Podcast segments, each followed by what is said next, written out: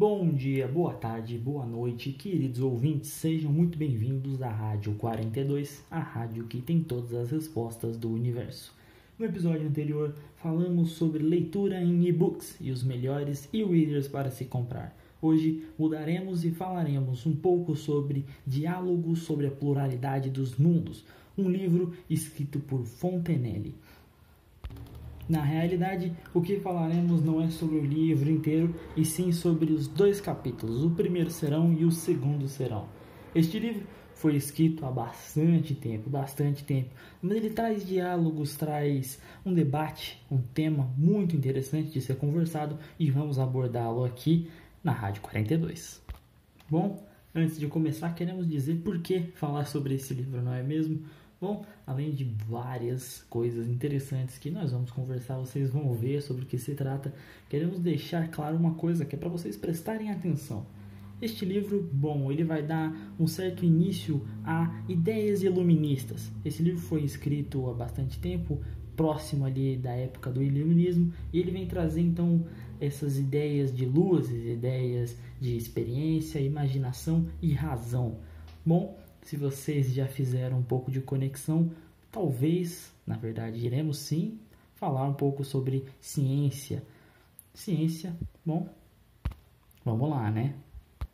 Primeiro, sobre o pequeno projeto de Fontenelle, ele diz uma frase sensacional. Eu quis tratar a filosofia de uma maneira que não fosse filosófica. Interessante, muito interessante pensar sobre isso, né? Como que o cara vai tratar filosofia sem filosofar, sem ser uma maneira filosófica de dizer o que é isto, o que é aquilo. Vamos ver como que ele trata isso, começando então no primeiro serão, o primeiro capítulo. A história começa com um homem e uma mulher conversando e caminhando pela, pelo parque, certo? Este homem, vamos chamá-lo de o sábio, porque é ele quem vem trazer as ideias novas, as ideias que darão razão, darão imaginação a novidades no mundo da ciência. E a mulher chamaremos de marquesa, certo? Podemos imaginar que ela é uma nobre? Bom, talvez, não é? Seguinte, essa conversa começa então com os dois ali, todo mundo tranquilamente, os dois caminhando pelo parque. Numa noite, eles estão observando as estrelas, falando o quão belos são as estrelas, o quão bonitas são a lua e como os astros eles embelezam toda a nossa o nosso dia, a nossa noite, a nossa vida, certo? Então, tomado por uma loucura, um pequeno devaneio, o sábio ele ri, ele é feliz, ele dá um riso da alma dele, artístico, e a mulher se pergunta por quê? Por que você riu? O que aconteceu? Me conte.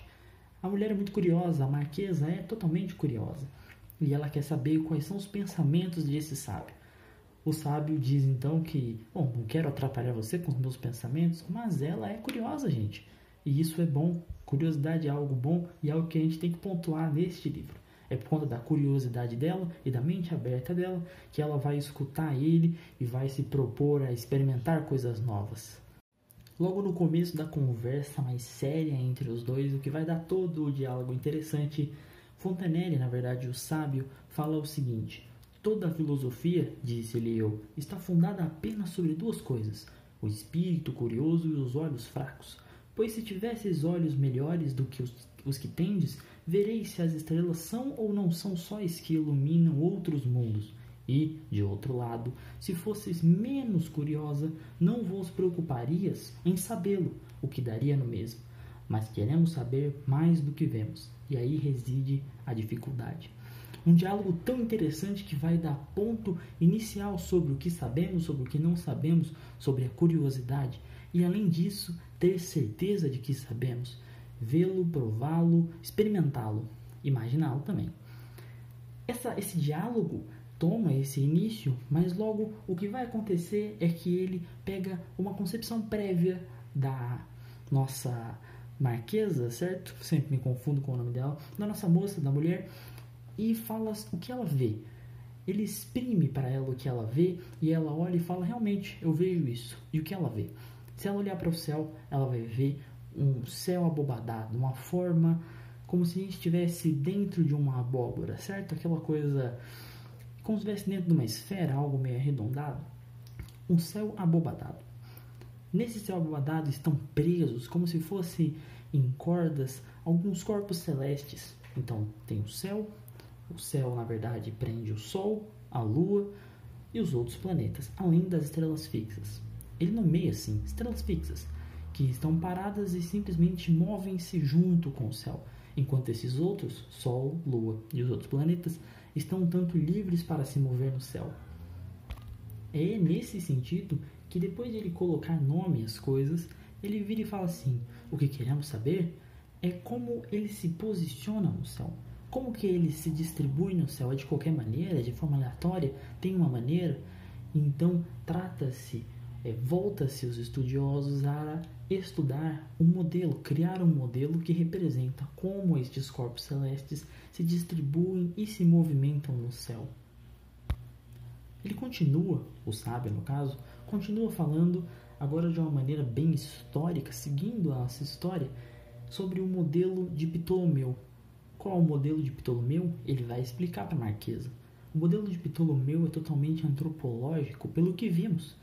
Vimos o céu, o sol passando por nós, vimos a lua, vimos os planetas girando de um ponto ao outro, de um lado ao outro. Tomamos então como é necessário, intuitivo, que a Terra está no centro de tudo e os outros corpos giram em torno de nós. Este é o modelo que o sábio dá à moça, cria a moça, cria para a moça e apresenta a ela. Então, como, como que é o modelo de Ptolomeu? A Terra no centro do universo, parada. Então, logo depois da Terra vem a Lua, depois vem Mercúrio, Vênus, Sol, Marte e depois Júpiter e Saturno. Essa é a ordem de como as coisas estão distribuídas. E qual movimento eles fazem? Bom, todos giram em torno da Terra. Isso explica alguns movimentos da Lua, movimento do Sol, de Vênus, e ele diz ainda que a distância entre eles vai dizer quão rápido ou quão devagar esses corpos giram em torno. Deu para entender? É um modelo muito intuitivo, bem imaginativo, e é óbvio que Ptolomeu teve que imaginar esse modelo de acordo com o que é visto, de acordo com o que é um tanto intuitivo, o que ele pensa ser real, isso não ser real, certo? Nesse modelo de Ptolomeu, todos os astros girando em torno da Terra em forma de círculo, trajetória, formam um círculo, é, é uma opinião de favoritismo. É uma opinião de que nós humanos são, somos favoritos nesse universo, certo? Guarde isso na cabeça, porque o próximo modelo tem uma resposta diferente a esse favoritismo. Mas, para a gente entender o próximo modelo, o, o, sábio vem apresentar qual é o problema. Por que, que tem que ter outro modelo, gente? Se esse responde tão bem, a questão é, não responde tão bem. Porque tem um problema. É o problema de que, às vezes, quando olhamos para alguns planetas, os planetas fazem movimento de vem e vão, vem e vão. Atualmente a gente sabe que esse movimento de ir e voltar é um movimento retrógrado, por exemplo, em Marte, Vênus. Isso tem uma explicação muito simples que é baseada no próximo modelo, o modelo de Copérnico. Copérnico muda a concepção de a ordem das coisas, tira a Terra do centro do universo e coloca o Sol no centro do universo, com os outros planetas rodando em volta. Qual a ordem deste modelo? É o Sol, depois Mercúrio, Vênus, a Terra, Marte, Júpiter e Saturno. Todos os planetas giram em torno do Sol, menos a Lua, que ainda gira em torno da Terra. É interessante notar que todo este esse diálogo entre os dois é realmente um diálogo. Enquanto a Marquesa coloca poréns e faz analogias, ele também faz outras analogias. Uma analogia tão interessante que ele faz no modelo de Copérnico é dizer que a Terra faz dois movimentos. E a analogia é com uma bola de futebol, que se você jogar e rolar ela pelo chão, ela vai fazer dois movimentos. Um movimento é o de rodar em torno de si mesmo, ou seja, o ponto de cima uma hora está embaixo e o ponto de baixo está em cima, depois o ponto de cima volta para cima e assim vai. O segundo movimento é um movimento de ir da direita para a esquerda ou de frente para trás, certo? São movimentos de rotação e de translação, a qual chamamos hoje. Ela, ele faz essa analogia e diz que a Terra faz a mesma coisa, só que em vez de direita para esquerda, ele dá a volta em torno do Sol e também dá a volta em torno de si mesmo. É uma analogia sensacional para que ela conseguisse imaginar, não só ela, mas também o leitor imaginar. E isto é sensacional. E em um desses diálogos surge uma pergunta: será que isso é imaginação? E o sábio responde: pura imaginação que decorre da mesma causa. Somente os planetas fazem seus círculos em volta do Sol em tempos diferentes, segundo suas diferentes distâncias. Ou seja, por conta das diferentes, diferentes distâncias, demora tanto tempo para rodar em torno do Sol. E isso explica de maneira mais simples a problemática que tinha o modelo de Ptolomeu. Essa conversa continua e continua explicando várias coisas e surge qual que é o modelo certo, qual que é o modelo correto. Por conta da problemática que o modelo de Ptolomeu tinha, que não conseguia se explicar de maneira simples é, é, o movimento retrógrado dos planetas, eles tendem a ficar com o modelo de Copérnico. No final, o sábio também fala que tem um terceiro modelo de Tycho Brahe.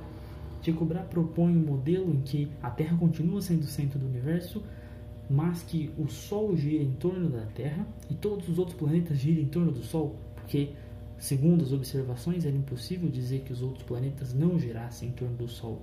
E quem conclui que não dá para ficar com esse modelo é a Marquesa, dizendo que é muito estranho, é muito errado, talvez, colocar só a Terra como centro e não dizer que ela gira em torno do Sol como os outros planetas o fazem.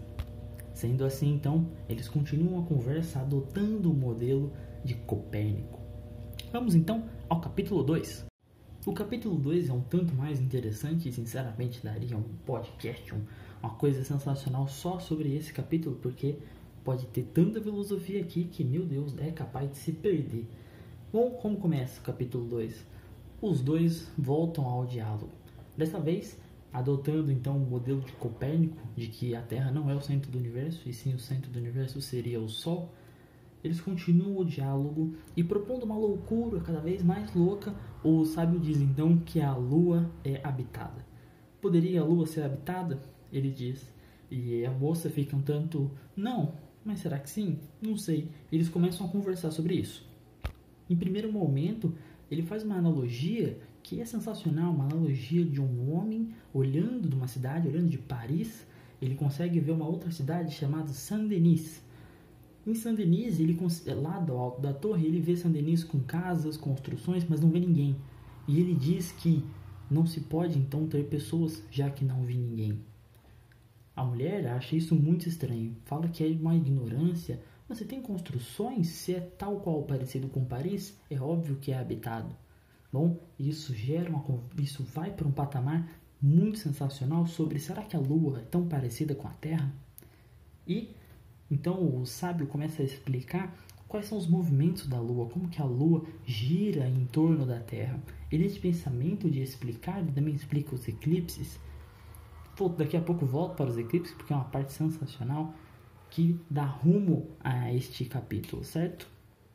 O que é interessante nessa conversa sobre a Lua é tão parecida assim com a Terra é dizer que se você pegar dois lugares diferentes, você vai ver talvez a mesma coisa ou coisas diferentes, ou na realidade você vai ver algo que seria diferente visto de um outro lado. Começa a ter essa conversa sobre será que é tão diferente ver coisas da Terra e ver coisas da Lua?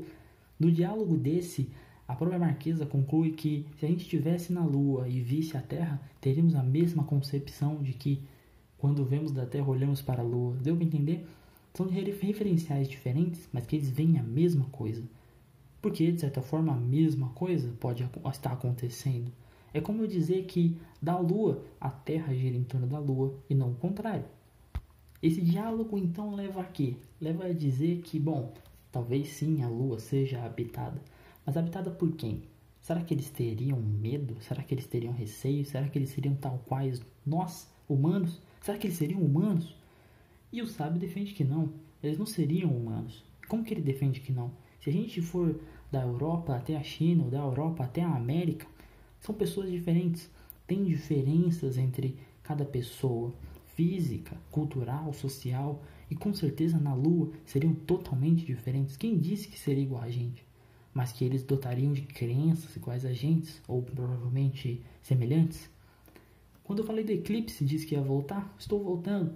Porque quando ele fala do eclipse, existem religiosos que, religiosos, questão de mitologia, fanatismo, religiosos em geral, ele fala então que quando vê o eclipse, eles fazem preces, acham que é luta entre o céu e a lua, um dragão querendo comer o, sol e a lua. Tem é, coisas que eles imaginam, coisas mitológicas que eles imaginam. Os dois acham isso de uma certa ignorância, mas é o que as pessoas pensam, não é?